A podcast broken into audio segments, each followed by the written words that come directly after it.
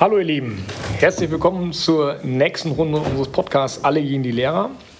Ähm, wie immer werfen wir zunächst einen Blick zurück äh, auf die Tippergebnisse und das übernimmt ähm, traditionell Herr Klein. Ja, wir gratulieren äh, Mats aus der Jahrgangsstufe 6 und äh, Mattes aus der Jahrgangsstufe 13. Äh, beide konnten sich mit 16 Punkten ähm, ja, bei unserem ersten Spieltag an die Spitze setzen. Äh, dahinter folgt Sarah aus der Jahrgangsstufe 12. Ähm, wir müssen weit nach unten scrollen, um uns zu sehen. Wir haben schlappe sieben Punkte geholt und befinden, jetzt, äh, befinden uns auf Platz ähm, 32 und ähm, ja, haben einiges zu tun, um da noch in den nächsten Wochen anzugreifen nach oben. Ähm, ganz unten ähm, können wir sehen, dass sich 51 äh, Tipper aktiv am ersten Spieltag bei uns äh, beteiligt haben. Wir haben insgesamt äh, 57 Anmeldungen. Das heißt, es ist noch alles drin. Äh, motiviert euch selber, weil wir natürlich auch auf die beste Klasse schauen. Das ist momentan die 8D mit 12 Punkten im Durchschnitt. Also bleibt am Ball. Ja, ähm, wir werden heute den Tag nutzen, um mal so ein bisschen die Überraschung in der Liga uns anzuschauen. Und das ist unserer Ansicht nach im Moment nach fünf Spieltagen der SC Freiburg mit zwölf Punkten Tabellenführer noch vor Dortmund, noch vor Bayern. Also Dortmund und Bayern haben wir da vorne alle erwartet. Den SC Freiburg vielleicht zumindest nicht ganz oben. Und ich würde da mal Herrn Schulte bitten, die Einschätzung zum Freiburg abzugeben.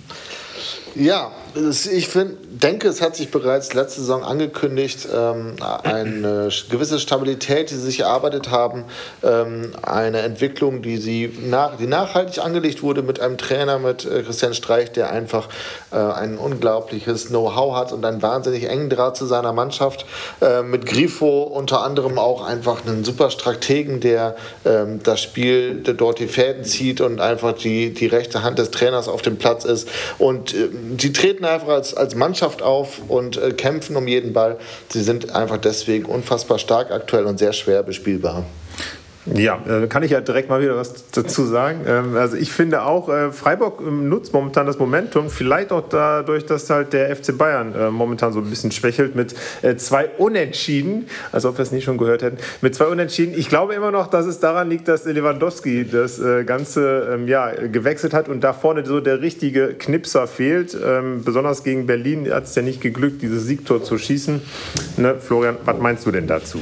Ich bin, wie gesagt, bisher positiv überrascht vom FC Bayern, eigentlich bis auf die Ergebnisse, ähm, weil eine Individualität, die Lewandowski an ähm, Tag gelegt hat, die braucht man jetzt vielleicht nicht mehr, sondern man ist jetzt im Kollektiv ein bisschen variabler geworden. Das heißt, man kann wirklich sieben, acht Spieler, die jederzeit torgefährlich sind. Musiala finde ich diese Saison überragend gut, was er jetzt schon spielt, der Junge. Ähm, man hat einen guten Nachwuchs, also die Entwicklung ist da die ist da. Und ich glaube, das dauert jetzt ein bisschen. Jemand wie Lewandowski, den verkaufst du nicht und bis am nächsten Tag genauso gut. Aber es ist, glaube ich, der richtige Weg, dass man halt nicht mehr diesen einen Zielspieler hat, auf dem das ganze System ausgerichtet ist. Und ich glaube, das kommt Nagelsmann auch relativ gut entgegen.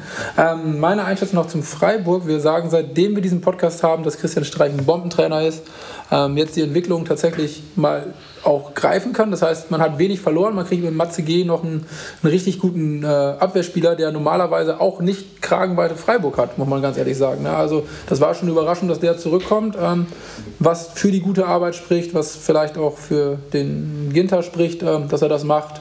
Äh, ich freue mich. Ähm, und jetzt Herr Hüwe, mal die Einschätzung. Was ja, setzt sich denn ein Verein wie Freiburg jetzt nach fünf Spieltagen für ein Saisonziel? Ja, offiziell werden sie sicherlich weiter tief stapeln, würde ich zumindest in deren Rolle machen. Ich meine sogar, Streich hat gesagt, es geht immer noch um den Klassenerhalt. Genau, ne, das äh, passt zu ihnen und ähm, trotzdem werden sie sich, glaube ich, wieder für Europa qualifizieren. Äh, ne, eine kleine Ergänzung, was er eben auch, was auch die Argumente meiner Vorredner bestätigt, ne? also auch so ein, so ein Gregoritsch, ne? bis jetzt mittelmäßiger Bundesligaspieler bei Hamburg, bei Augsburg, jetzt spielt er in Freiburg fünf Spiele, drei Tore. Ne? Also der, der Streich hat irgendwie wirklich, ne, vielleicht auch einfach so, so eine Beziehung zu seinen Spielern, gibt ihnen Selbstvertrauen und ja, vielleicht haben sie auch insgesamt einen Lauf, aber eben diese geplante, gute Entwicklung ne, färbt dann eben auf einzelne Spieler ab. Und ähm, ja, hätte ich, also hätte ich nie gekauft gefühlt, so einen Gregoritsch, ähm, aber der trifft. Ne? Also einfach so ein weiterer Beleg für die gute Arbeit, die die da leisten. Ähm, ja, Saisonziel wie gesagt, offiziell spricht man wahrscheinlich wirklich noch vom Klassenerhalt, das habe ich noch gar nicht mitgekriegt, aber äh, ne, die werden sicherlich da auch nicht oben bleiben, da bin ich mir auch ganz sicher, ähm, weil ich auch einfach, und da schließe ich mich Herrn Schütte auch an, ne, die Bayern sind schon, schon überragend stark und werden das, das haben wir letzte Woche auch schon gesagt, auch machen, glaube ich nach wie vor, auch wenn sie jetzt zweimal unentschieden gespielt haben. Ne, auch Union Berlin ist natürlich auch eine stabile Mannschaft, die jetzt auch da in der Spitzengruppe ist. Da kann man sich das unentschieden leisten. Gladbach hatten wir, glaube ich, letzte Woche auch schon gesagt, gefühlte Chancenverhältnis von 30 zu 1.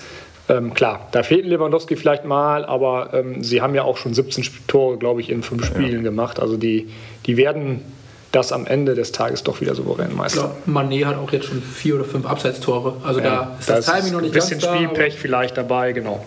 Ja, ja aber ich finde, alle ähm, vermeintlichen Teams, die eigentlich oben stehen sollten, so Dortmund, Bayern, äh, Leverkusen und Leipzig, tun sich extrem schwer bei der Chancenverwertung, lassen viele, viele Chancen liegen.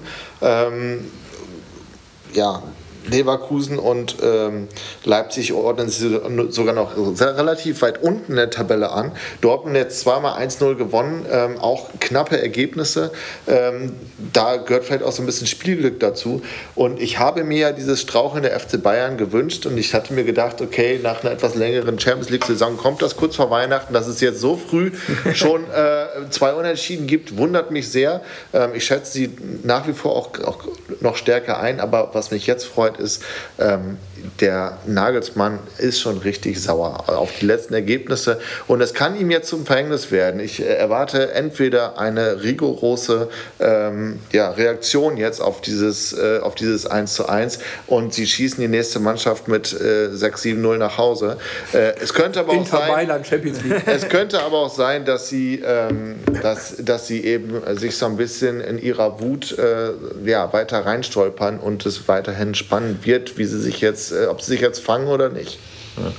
Ja, meine Überraschung auch, da können wir auch sagen, letzter Satz dazu, ähm, vielleicht bräuchte Bayern dann diesen, der das äh, letzte Tor macht. Äh, schöne Statistik gelesen, auch am Wochenende. Bremen von den zwölf Toren haben sie sieben ab der 86. Minute geschossen und dann immer durch die Einwechselspieler. Also da äh, gibt es auch richtige Knipser für den Aufsteiger, der auch mit acht Punkten dort steht, also gute oder tolle Überraschung.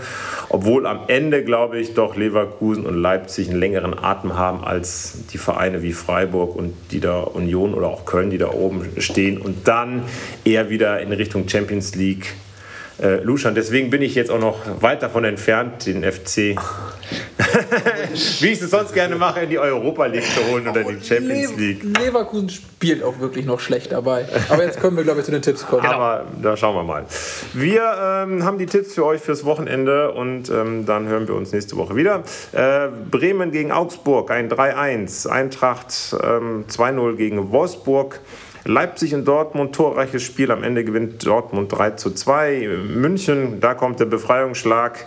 4-0 äh, gegen Stuttgart. Äh, Leverkusen gewinnt 2-1 gegen Hertha BSC. Das ist bestimmt die beiden auch nochmal ein Thema in den, bei uns in den nächsten Podcast-Folgen. Hoffenheim Mainz 1-1. Schalke holt den ersten Sieg gegen Bochum. Kleinere Revierderby mit 2-1 gewonnen. Köln und Union Berlin trennen sich 2-2 oben und äh, Freiburg, äh, der Tabellenführer, bleibt Tabellenführer nach einem 2-1 gegen Gladbach. Gut, das war's für diese Woche. Vergesst nicht zu tippen. Animiert gerne noch Tipp, Neutipper, die sich noch anmelden. Ne? So einen, so einen Spieltag kann man immer noch mal aufholen. Und ihr hört nächste Woche wieder von uns. Tschüss. Ciao. Bis dahin.